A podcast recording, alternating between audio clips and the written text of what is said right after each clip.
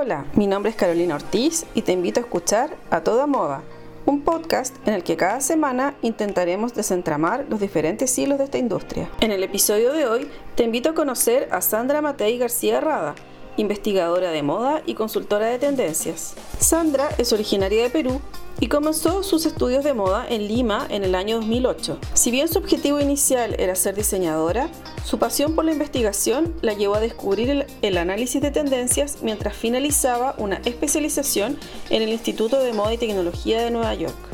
Su interés por la cultura y sus ganas por seguir especializándose la llevaron a cursar la maestría en estudios de moda en Parsons París, programa del que se graduó en 2020. Conversé con Sandra Matei García Rada en un café durante un viaje que realicé a París para la Semana de la Moda Masculina de junio de 2023. Te invito a escuchar el siguiente episodio. Hola Sandra, ¿cómo estás? Hola Carolina, muy bien. ¿Y tú? Para quienes no te conocen, ¿tú podrías presentarte y contarnos un poco acerca de lo que haces dentro del mundo de la moda? Por supuesto, me llamo pues Sandra Mate García Rada, soy investigadora de moda y tendencias y yo sé que eso a veces no, no, no dice nada, pero básicamente la manera como, como describo mi trabajo es un poco de dos formas. Uno, eh, investigación dentro de la industria, investigación de tendencias para el desarrollo de productos, lo que quiere decir que eh, asesoro marcas para que hagan colecciones más vendibles y que puedan aplicar las tendencias de acuerdo a la identidad de su marca. Y por el otro lado está la parte académica, que es eh, investigación académica, la presento en conferencias, en charlas, escribo papers y también enseño en universidades. Y tú, antes de dedicarte a la, al análisis de tendencia y a trabajar dentro del mundo académico, ¿qué estudiaste? Porque mucha gente se pregunta qué puedo estudiar para llegar a ser o trabajar en el mundo de la moda. Como es tan amplio, los caminos son también muy diversos. Entonces me gustaría saber cómo eh, comenzaste tú tu carrera. Bueno, yo tengo un recorrido bastante tradicional para trabajar en moda. No creo que todo el mundo deba seguir este recorrido. De verdad, con los años que tengo en esta industria, estoy 100% convencida que no es necesario seguir este camino tan tradicion tradicional, entre comillas tal vez que yo he seguido. Yo estudié diseño de modas porque soy de la generación que todavía no teníamos más opciones y yo juraba que iba a ser, o sea, mi sueño más grande era diseñar vestidos de novia para ver a Juan, o sea, cliché total, cliché total. Eh, y bueno, estudié diseño de modas porque pensaba que eso era, o sea, no conocía muchas especializaciones en la industria de la moda y pensaba que eso era lo que quería hacer para siempre. Entonces, estudié primero en Lima, en Perú, de donde soy, en una escuela francesa y luego me fui a seguir estudiando a Nueva York York, al Fashion Institute of Technology, y fue ahí donde ya empecé a ver nuevas opciones. Porque si bien yo siempre digo, me encantó estudiar diseño, no lo cambiaría por nada porque realmente me cambió totalmente la perspectiva. Una cosa es estudiarlo y otra cosa es trabajar en diseño. Entonces, cuando yo me iba a graduar del Fashion Institute of Technology, dije, pues me encantó, maravilloso, pero estoy un poco cansada. Ya había hecho también prácticas, muchas prácticas en diseño y ya sabía que trabajar en diseño no es lo mismo que, que estudiarlo. Entonces dije, ¿sabes qué? Necesito algo distinto. Y cuando yo estaba estudiando en Nueva York, descubrí una de las agencias de tendencias más importantes a nivel mundial, Fashion Snoops, y me empezó a interesar mucho el lado de investigación. Entonces tuve la suerte de que la universidad tenía contactos con la agencia y yo además conocí a un, chico que se convirtió, en un amigo que trabajaba en la agencia y pude hacer el contacto, entré como practicante y eventualmente empecé a subir hasta ser y ahí me enamoré, me enamoré de la investigación, me encantaba, pero ese, como siempre digo, como fue un agujero, me metí en un agujero negro porque yo estaba muy enfocada en investigación, como enfocada en la industria. Y a mí me hacía mucha falta entender, como tener una base más académica, porque yo nunca había estudiado cómo realmente hacer investigación como propiamente. Y fue como a lo largo de esos casi cuatro años en esta agencia que dije, o sea, empecé como a, a, intentar buscar, ok, ¿cómo puedo especializarme en investigación más allá de nuevos productos? Y así descubrí el campo de los estudios de moda y me empecé a enamorar un poco de, de la academia, por más que también es muy complicada, tan complicada como la industria, pero me di cuenta que ahí podía resolver muchas preguntas que habían salido en, mis años trabajando en la industria. Y después de eso, pues hice un salto de nuevo a diseño porque me regresé a vivir a Lima Y como siempre digo, pues en realidad no había muchas opciones de trabajo y menos en tendencias y el mejor lugar donde podía seguir creciendo profesionalmente era trabajando en diseño en una tienda por departamento. Entonces di un salto como de vuelta, pero en verdad no, no era tanto de vuelta, fue como avanzar porque finalmente cuando entré al equipo de diseño de esta tienda por departamentos me di cuenta que uno, el diseño claramente no era para mí y tuve la oportunidad de empezar a aplicar mis conocimientos de tendencias, pero directamente como para marcas específicas, no como porque yo venía de una parte, digamos, entre comillas, muy teórica, porque yo sabía hacerte los reportes, sabía darte toda la información, pero no entendía cómo traducir eso en nuevos productos. Y fue ahí donde empecé a ver un poco como que de qué pie cojeaba el tener solamente la información desde el lado de concepto. Y después de eso fue que, fue que di el salto ya a los estudios de moda y me mudé a París para hacer la maestría. Pero ahí, cuando, mientras tú estabas eh, trabajando en, en, la, en, la, agencia de, de, tendencia, cuando te empezaste a dedicar a los Fashion Studies, ¿lo ¿hiciste como autodidacta o tomaste cursos también? No, en un comienzo fue plenamente autodidacta y cuando di el salto más grande fue cuando me vine a, a París, a Parsons, a hacer la maestría. Porque empecé, o sea, sabía qué recursos habían, pero como que los veía y, y, como siempre digo, cuando yo llegué a la maestría, un poco que en la ignorancia, porque yo sabía que eran los Fashion Studies, pero al mismo tiempo no sabía que era un campo tan grande, y digo tan grande porque para mí viniendo de la industria que nunca había estudiado nada de fashion studies, cosa que me parece una locura, porque, o sea, no entiendo cómo nunca llegué a eso, cómo nunca me lo enseñaron. Realmente yo no sabía que habían tantas opciones. Entonces, mi especialización en fashion studies vino con la maestría. Antes de eso era sacar información, encontrar referentes, encontrar ciertos nombres, pero no llegué a, a sumergirme en eso hasta que decidí dar el salto a la maestría.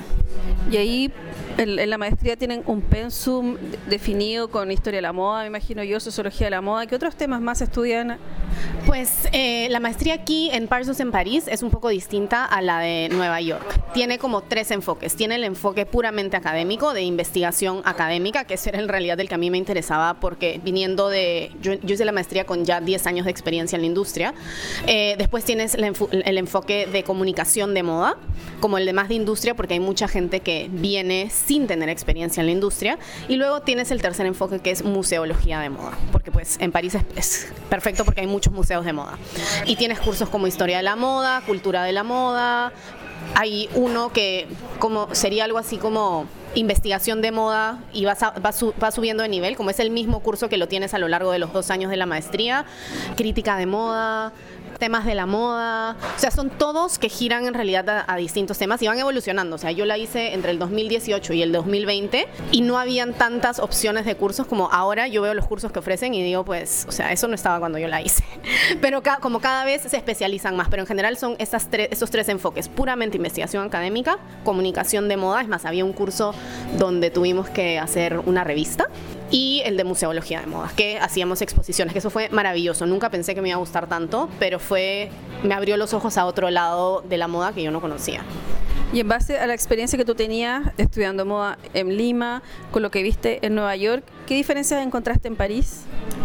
Creo que la diferencia más grande es que literalmente París respira moda. Y podría ser muy similar a Nueva York, pero es que París tiene tanta historia que donde vayas vas a encontrar algo, algún tipo de, o sea, sí, no, no, sé cómo más explicarlo que decirte como historia de la moda, porque finalmente, claro, no era solamente historia, no es solamente historia, es estudios de moda, pero creo que finalmente todo parte de la historia tan fuerte que tiene París en conexión con la moda y cómo el resto del mundo se ha construido en base a lo que hay en, en París. Entonces, si bien Nueva York me abrió los ojos a la moda como industria, creo que París fue más ver este lado de, cómo la moda es parte de la cultura y la moda es parte de la historia, ¿no? Que es mucho más obvio aquí que en otros lugares. ¿Y tú sientes que, por lo menos en el caso de París, porque en, las otras ciudades de Francia es un poco diferente, ¿tú sientes que realmente la gente ve la moda como, una industria o como parte de su cultura y que la vive como tal?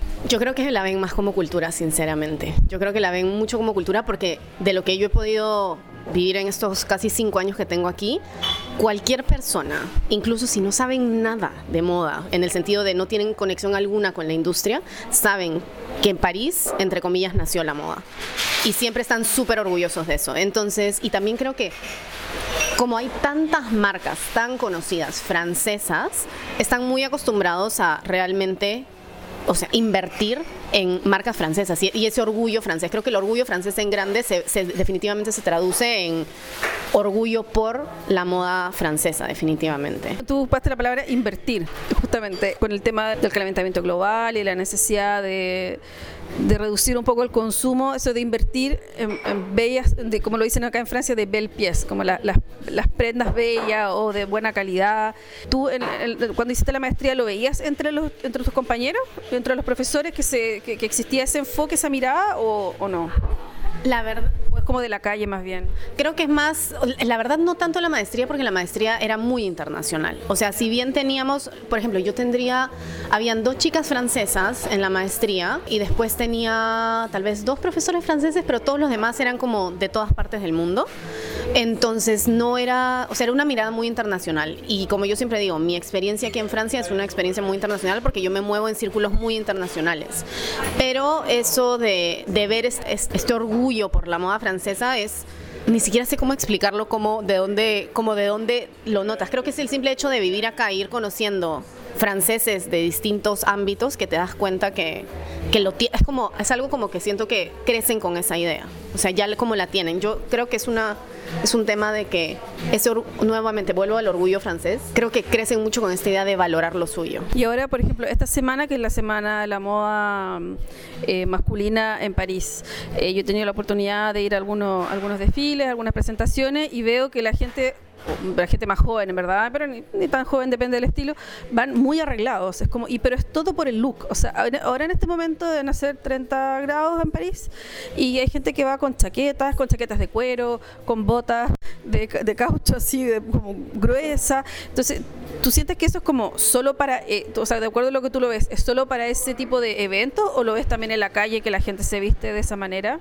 No, yo creo 100% que es para ese tipo de eventos, de verdad. Yo siempre digo, uno sabe cuándo es Fashion Week en París, porque ves, o sea, y es un ejemplo muy tonto que yo digo, es gente, gente saltando al Sena. O sea, como con vestidos de noche saltando al Sena. Es, es una tontera lo que he dicho, ¿no? Pero como te das cuenta porque en los sitios donde están los desfiles, ves a la gente súper arreglada. O sea, a ver, creo que París es un lugar donde en general la gente se viste más entre comillas, elegante, lo que a nivel mundial se considera elegante, porque creo que elegante puede ser cualquier cosa.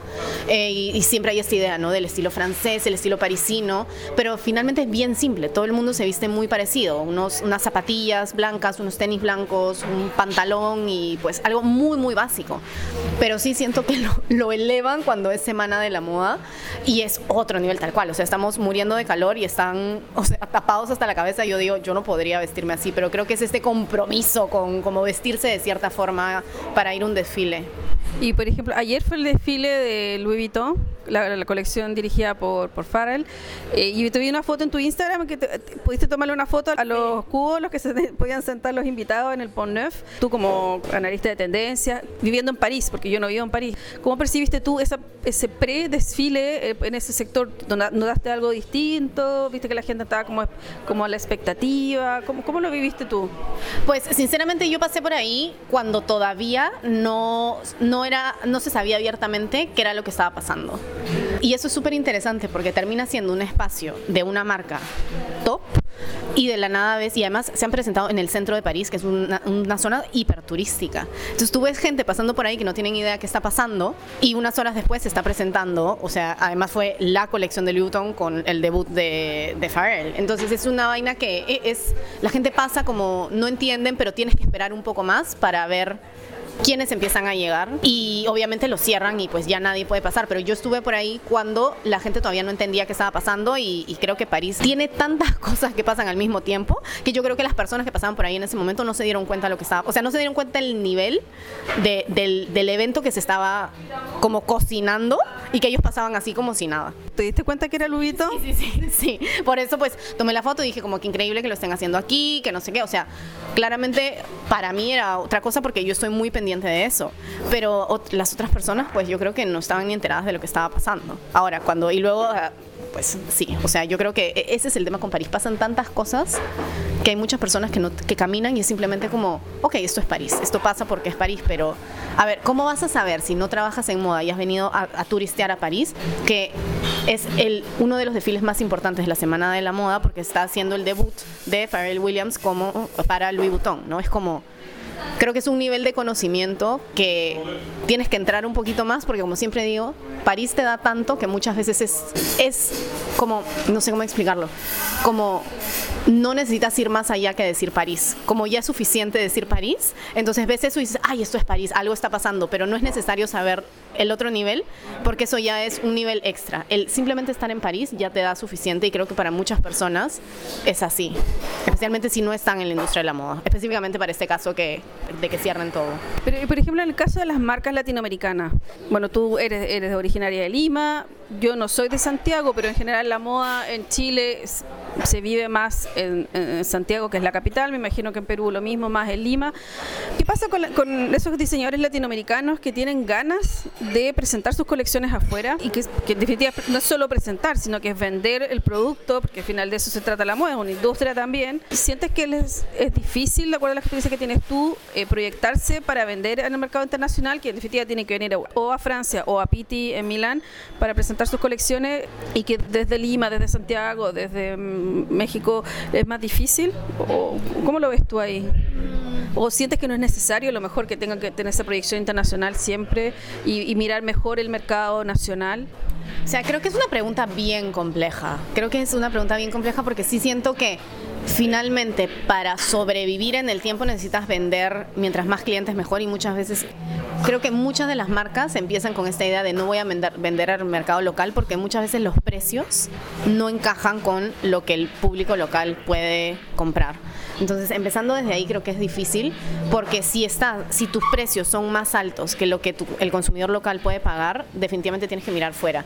Creo que hay un tema de que sí sería genial que las marcas no, no necesiten esta validación, no del extranjero, porque creo que hablar del extranjero podríamos decir, ya, yo soy una marca peruana y vendo en Chile, en Argentina, en Ecuador, o sea, vender en distintos lugares de Latinoamérica, sino creo que hay mucho esta idea de vender en el extranjero como vender en Nueva York, París, Londres o Milán. Entonces, empezando por ahí, es una reestructuración de la industria en general. Creo que sí es necesario pensar en vender en el extranjero si es que vas a hacer una marca que va a durar a lo largo del tiempo. Pues creo que, o sea, entrar a un mercado extranjero no es fácil, no es fácil. Y además también necesitas un presupuesto, eh, necesitas tener los contactos. Entonces, Sí, o sea, ni siquiera sé cómo responder la pregunta porque creo que este deseo de si vendo en París o si me presento en París, ya lo logré. Pero como tú dices, ¿no? Es como, ya, te presentaste en París, pero si no vendes, ¿qué haces? Yo voy todas las temporadas a unos desfiles organizados por una agencia que trae diseñadores extranjeros y solo presentan desfiles. Y mi pregunta, todavía no logro encontrar la respuesta porque nadie me la da. Pero yo digo, ya, ok, lo presentaron aquí pero ¿qué pasa después? ¿Cuánta plata le están pagando esta agencia para presentarse aquí? ¿Y cómo eso se ve reflejado en sus ventas? No tengo la más mínima idea. Ojalá que se vea reflejado en sus ventas. Pero a mí personalmente me parece que si vas a vender en el extranjero es mejor que inviertas el dinero en una feria para que te vean los compradores y, o sea, más allá del show, más allá de decir me presenté en París, realmente lo que se necesita es estar en contacto con personas que pueden invertir en tus colecciones y que van a querer venderlas en otros lados. Mm, ahora, mercado latino, y eso es otra cosa que le vengo dando vueltas hace ya varios meses, yo tengo el ojo puesto en Miami. Me parece una ciudad muy interesante para Latinoamérica y siento que están pasando muchas cosas interesantes ahí. Ahora, no sé porque la verdad es que lo veo de afuera, pero sí siento que hay un tema muy muy interesante en Miami y siento que están habiendo como más iniciativas como para internacionalizar marcas latinas hacia Miami, como este, este punto de entrada a un mercado estadounidense o a un mercado como del norte global. Me voy por todas partes, es complicada. Y pero por ejemplo, en marzo fue el Salón Tranoy y vinieron unas marcas, un grupo de marcas peruanas ¿Tú tuviste la posibilidad de conversar con ellos para saber cómo les fue con, con esa presentación o no? Sí, conversé con ellos cuando estaban en, el, en, Tranoy mismo. No sé cuáles han sido los resultados después, pero una de las cosas que me comentaron que también era, o sea, creo que era bastante, no sé si obvio es la palabra, pero una de las cosas que me comentaron es que la, el, la en la posición que los pusieron, porque estaban justo en la entrada, no era muy, o sea, no era beneficiosa porque finalmente la gente entraba y como los pasaba rápidamente. Entonces, como mucha gente no paraba, que había mucho interés. Finalmente no sé cómo se ha visto reflejado eso en las ventas, pero, o sea, más allá de, o sea, y, creo que deberíamos saber esto y en verdad yo sigo esperando como, quiero tener esa información a ver cómo se ha reflejado pero creo, a mí me gustó mucho ese enfoque de Prom Perú, porque fue Prom Perú quien organizó esto y quien los trajo. Me parece mucho más valioso que inviertan en las marcas peruanas en un show como Tranoy que simplemente se presenten en un desfile. Eh, ahora, era la primera vez que se presentaban, entonces también eran muy nuevas para muchas personas y nuevamente creo que la ubicación en la que los pusieron no era la mejor, porque si estás al comienzo siempre tienes que esperar como un, un, poco para que la gente empiece a entrar en el, en el mood, vamos a ver, pero no sé los resultados la estrategia me parece genial y sí siento que, o sea, una de las cosas que yo conversé con la gente de Promperú, le dije, me parece brutal esto que están haciendo porque no, de nada nos sirve presentar 80 desfiles si es que esto, si, es que la gente no nos va a comprar. O sea, creo que es una, primera presentación, sea, sean cuales sean que hayan sido los resultados, ya es beneficioso para, no solamente para los diseñadores que se han presentado ahí, sino como para la imagen que hay de la moda peruana en el extranjero, porque ya empieza a ser, ya se empieza a ver distinto. Bueno, a mí una de las cosas que me llamó la atención y que yo me acuerdo que lo había escrito en Instagram y tú me respondiste, fue que siempre se tiene esta idea, ah, sí, el la, la, lana, la lana alpaca, baby alpaca, como que siempre los mismos modelos. Y justamente lo que yo encontré súper enriquecedor de ver estas marcas que se presentaron en el Tranoy es que eran diseños completamente diferentes a lo que yo estaba acostumbrada a ver como diseño peruano y me gustó mucho porque se notaba realmente un, trabajo de, como de búsqueda e investigación súper distinto de lo que se de la imagen que se puede tener. Y pienso que eso les, les dio un plus.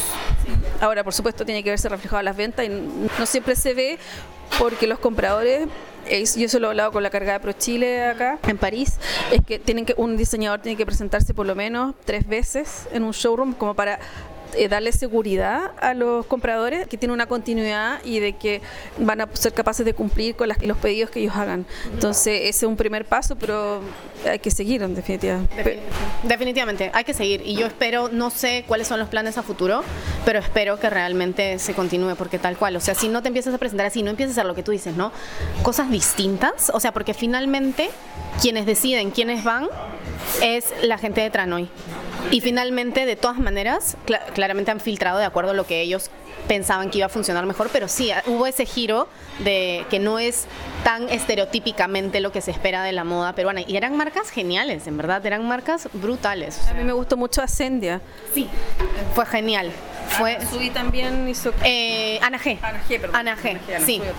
Y mira, justo Ana G se presenta en todas partes. O sea, semanas después de presentarse en Tranoy, estaba en Miami en otro evento de, de Prom Perú. Y lo interesante es que, y eso es otra de las razones por las cuales tengo ahí como el ojo puesto en Miami, es que siento que en Europa se presenta una imagen del Perú y en Miami se presenta otra imagen del Perú. Porque estás presentando un mercado más latino y aquí estás presentando un mercado europeo que tienen ciertas ideas sobre lo que es Perú o es Latinoamérica y en Miami pues es distinto. Esa, esas diferencias me parecen súper interesantes y por eso no tengo respuesta, solo lo lanzo para conversarlo o para dejarlo ahí como en el aire. Y justamente como esta, este imaginario, antes de empezar la entrevista habíamos conversado un poco de, apropiación cultural y, y como de esta imagen que tienen los, en el caso de Francia por lo menos, de el otro y de este otro en la moda, como que ellos hablan de apreciación más que de apropiación. Tú que has estudiado el tema y que los has enseñado también, ¿cómo ves tú esta mirada francesa que es particular, creo que es distinta a la de los ingleses, en relación al trabajo artesanal que se realiza en América Latina? Bueno, ya lo hemos hablado antes, es bien difícil y yo la verdad no, no, la verdad voy a sonar muy negativa, pero es que realmente yo no le tengo mucha fe a la mirada francesa hacia Latinoamérica, porque como ya estábamos conversando antes de, de empezar la grabación, o sea, hay un tema muy metido dentro de su forma de pensar, así como su orgullo francés, en todo lo francés, lo llevan muy adentro y como yo siempre digo, y yo siendo peruana, yo, o sea, la comida peruana supera absolutamente a la comida francesa. Estoy totalmente de acuerdo. Somos Gracias Perú por haber llevado la comida peruana a Chile. Somos, yo soy fans, así que sí. Gracias, Caro. La supera, pero por montones, por montones. Y aquí los franceses me lo pelean a morir. Y es como, o sea, amigo, no. no, no hay forma, no hay forma. Pero tú a un francés no le puedes decir que su comida no es buena, porque ellos han crecido con esa idea y te lo van a luchar hasta la muerte, van a ir hasta el final. Entonces, de esa misma forma como ellos han crecido, el ejemplo de la comida francesa es la mejor del mundo y nadie se los va a hacer cambiar, exacto, ¿no? Yo creo que es eso mismo, o sea, es esta idea de, de, Latinoamérica como el otro, esta idea de estamos muy lejos, ¿no? Es como, es como todos nos vestimos, no sé, o sea, como estas ideas súper estereotípicas de lo que ellos creen que no nos vestimos como ellos, entre comillas, ¿no? Entonces creo que lo tienen tan adentro que es muy difícil que una marca francesa, por lo menos ahora, a menos que sean muy conscientes de esto, cosa que todavía no lo he visto, creo que es muy difícil que se quiten esa idea del exotismo, ¿no? De Latinoamérica como exótica. Y yo me, imagino que a ti también te ha pasado como latina viviendo en Europa las preguntas que a uno le hacen, ¿no? ¿Y tú por qué estás vestida de esta forma? ¿Y tú por qué tienes este color de piel? Como todas este, estas preguntas que realmente es por curiosidad, ¿no? Porque ellos no entienden por qué nos vemos, entre comillas, tan normales como ellos, ¿no? Entonces creo que es muy difícil sacarles eso y creo que tendrían que estar muy abiertos y muy dispuestos a repensar lo que es Latinoamérica y lo que es nuestra cultura y lo que nosotros podemos aportar a la industria de la moda global para que eso empiece a cambiar.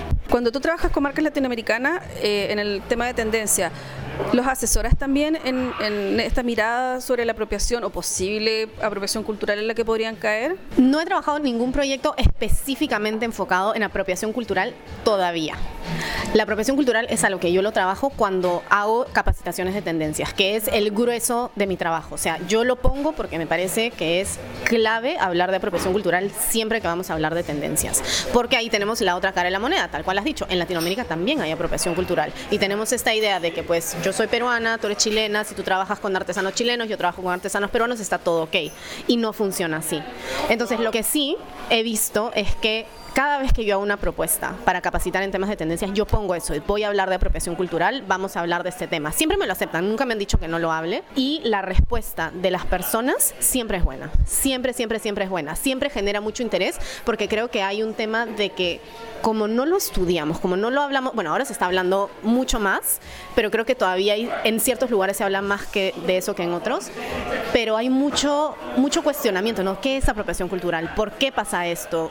¿Qué significa? Entonces, siempre genera mucho interés y sí, o sea, siempre la pregunta es cómo podemos evitar caer en eso. Ahora, la investigación creo que es clave y creo que todavía hace mucha falta enfocarnos más en investigación cuando hablamos de moda y cuando hablamos de crear colecciones. Y creo que ahí el problema más grande, y esto desde mi experiencia como diseñadora, es que el ritmo, la velocidad de los procesos, como es cada vez más rápida, tú no le puedes dedicar tiempo a la investigación. Tú necesitas llegar a la producción lo antes posible y que tu producto te llegue lo antes posible. Entonces, creo que esta velocidad tan, tan loca que tenemos en la industria no ayuda a que nos enfoquemos en investigación, porque lo cierto es que son muy pocas las marcas que se enfocan mucho más en la parte de investigación, que es el primer paso para no caer en apropiación cultural en las marcas con las que tú has podido trabajar de, Latinoamérica, ¿cuáles son las, como las principales tendencias que tú ves actualmente que se están proponiendo? Yo creo que si hablamos de algo en general, porque creo que las marcas específicas cada una puede tomar distintas, pero definitivamente,